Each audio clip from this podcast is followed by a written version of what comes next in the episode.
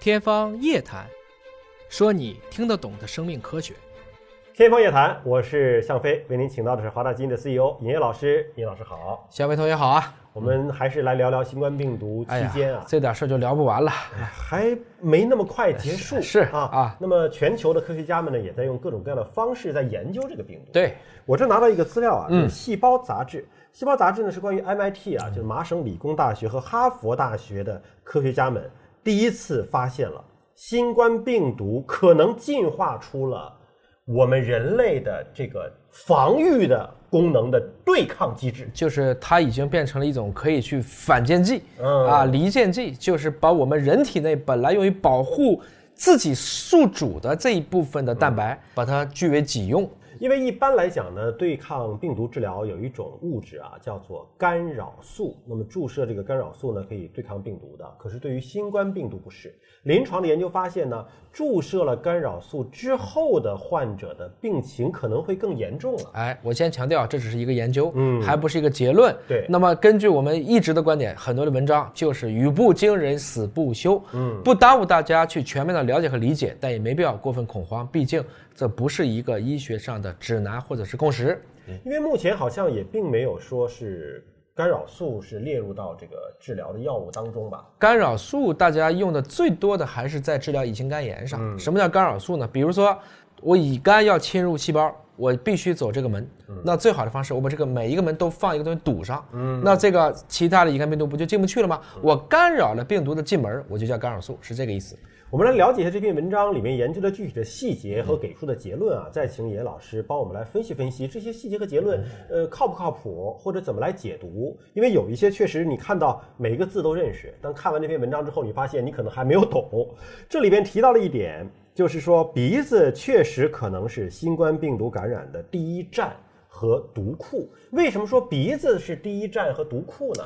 其实呢，我们理解你的呼吸道啊，我们的鼻腔当中，我们的鼻腔当中有什么呀？有鼻毛，还有呢，有鼻涕。讲的非常到位啊啊！这个鼻毛有什么作用呢？就是不让那些微尘过快的进入到肺部。哎，这不就是个空气过滤器嘛？啊那粘液又是什么呢？粘液就是把那些微尘都粘在这儿所以它就变成了一个库嘛。啊，就如果没有鼻毛，也没有这些粘液，那你这些东西不就直接到你的下回道去了吗？所以整个鼻腔演化出了一种我们在污染环境下依然具备一定的自净能力的一些防护作用，但反过来讲，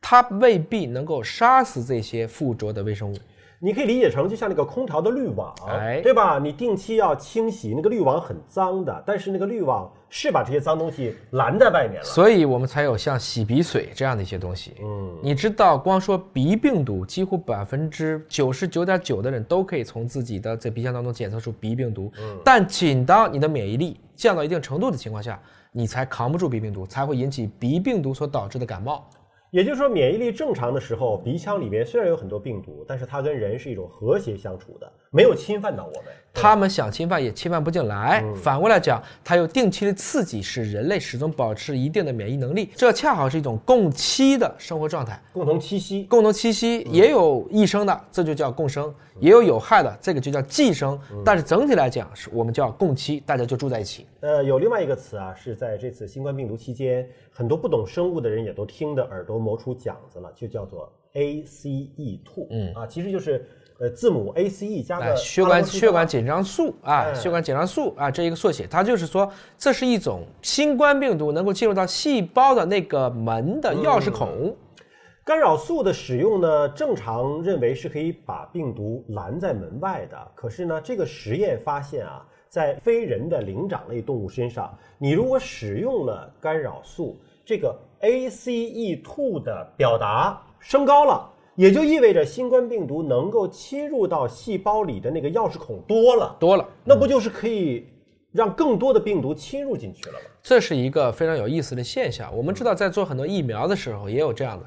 一般来讲，打疫苗会产生抗体，对，抗体有保护作用。但是如果抗体所表达的量不高，嗯，反而会产生一种叫抗体增多了以后的造成的感染的几率也增强了，嗯，这也是一种非常有意思的效应，叫 ADE 效应。那么在做疫苗的当中就要谨防这个现象的出现，就等于说，如果不能诱导出足够多的抗体，我打了疫苗以后反而会加剧你被某一种病原感染的风险。就跟你刚才讲的，我用了干扰素以后，反而会造成 ACE2 的一个高表达，进而造成被新冠病毒感染的几率变高。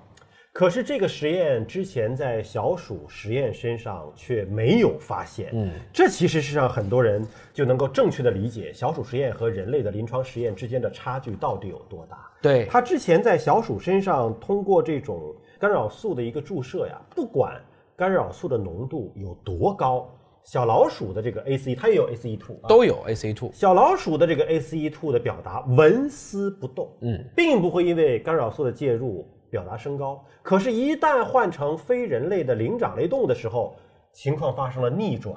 那在人身上其实是相似的。所以我们在讲同一种物质在不同的物种之间其实是不一样的。我们知道最近大家都在紧锣密鼓的做疫苗，全球至少现在有两百种疫苗在研发，就是新冠病毒各式各样的，大概分成五到六类。中国在这一部分，不管是陈维院士所领衔的这个 AAV 的，我们腺病毒载体的这种重组的疫苗，或是最近你看见了我们的中国生物制品总公司所做的这种灭活的这个病毒疫苗，都在快速的突破到二级临床。包括华大下属的子公司也在做疫苗，奇诺因在做 mRNA 疫嗯苗，就跟美国的 Moderna 公司，大家都开始去做，嗯大家做来做去都需要做动物模型实验。嗯，那么这个动物模型选的第一步一定还是小老鼠小老鼠用的能是原来的小鼠吗？不行吗？因为感染不进去，呃，为什么呢？因为人的 ACE2 和小鼠的 ACE2 不一样，哦新冠病毒开得了人的门，却开不了鼠的门。嗯这两把钥匙孔也许就只差一个齿孔，却使得大家进不去，猜猜怎么办？改变老鼠，转基因小鼠，或者用基因编辑的方式，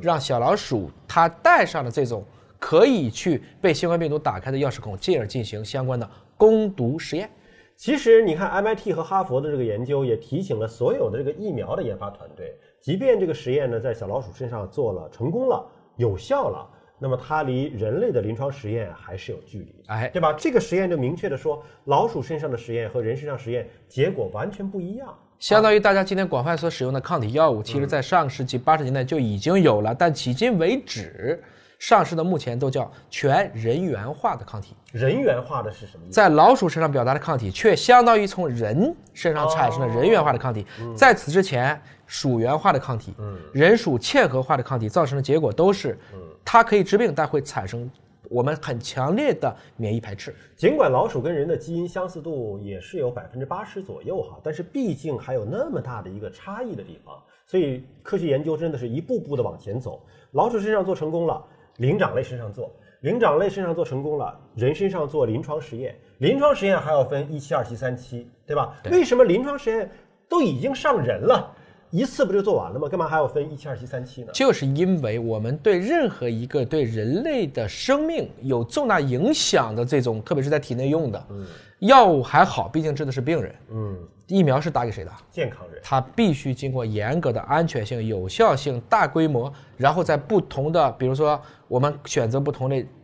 这个阶段啊，有年纪小的，有年纪大，有儿童，有老人，有男有女，大家分层，我们才能最后得出一个疫苗适宜接种的人群，包括年龄，包括接种的剂量和接种的次数，以及它的抗体的阳转曲线是不是需要去加强，还是可能会出现终身免疫，这些都是我们说后疫情时代所留给人类的一个很重要的科学和医学问题。那么这篇文章最终给出的结论就是在灵长类在人类身上使用干扰素确实可以导致 ACE2 的表达升高，而在小鼠身上完全不会。那么文章最后其实也是给了一个提醒，就是说，毕竟小老鼠它的新冠病毒感染机制跟人类是不一样的，所以在选择老鼠做实验模型的时候，应该要谨慎啊，要把这个因素纳入进来。哎，还有一点呢，就是大家一定要明白啊，即使是就拿人对人，A 就好用，B 就不好用，这也是存在的。嗯，我们知道伊瑞莎这个药物，它是对 E EGFR 的这个带有这种自然突变的，它是有效的。所以最开始我们直接对 A 人群就没好用，嗯，后来实际上是在东亚不吸烟的女性当中得到了一个非常漂亮的临床评价的结果，它才得以顺利上市。所以体外实验有效，体内实验未必有效。动物实验有效，人体实验未必有效。彼有效，此未必有效。包括之前提到过的瑞德西韦，对瑞德西韦不是在美国又出现了风波，说是引起了这个病人的不良的反应，呃，又开始宣传说要禁止这个药。可是日本的这个实验又说，哎，在推荐呃，在临床上尝试这个药。那不同的地方可能对同样一种药物的适应性也会有不一样。或者说大家可能因为临床和入组的原因问题，大家都可能会出现因为数据量过小所造成的幸存者偏差和数据偏移，这些问题都会一叶障目而不见泰山。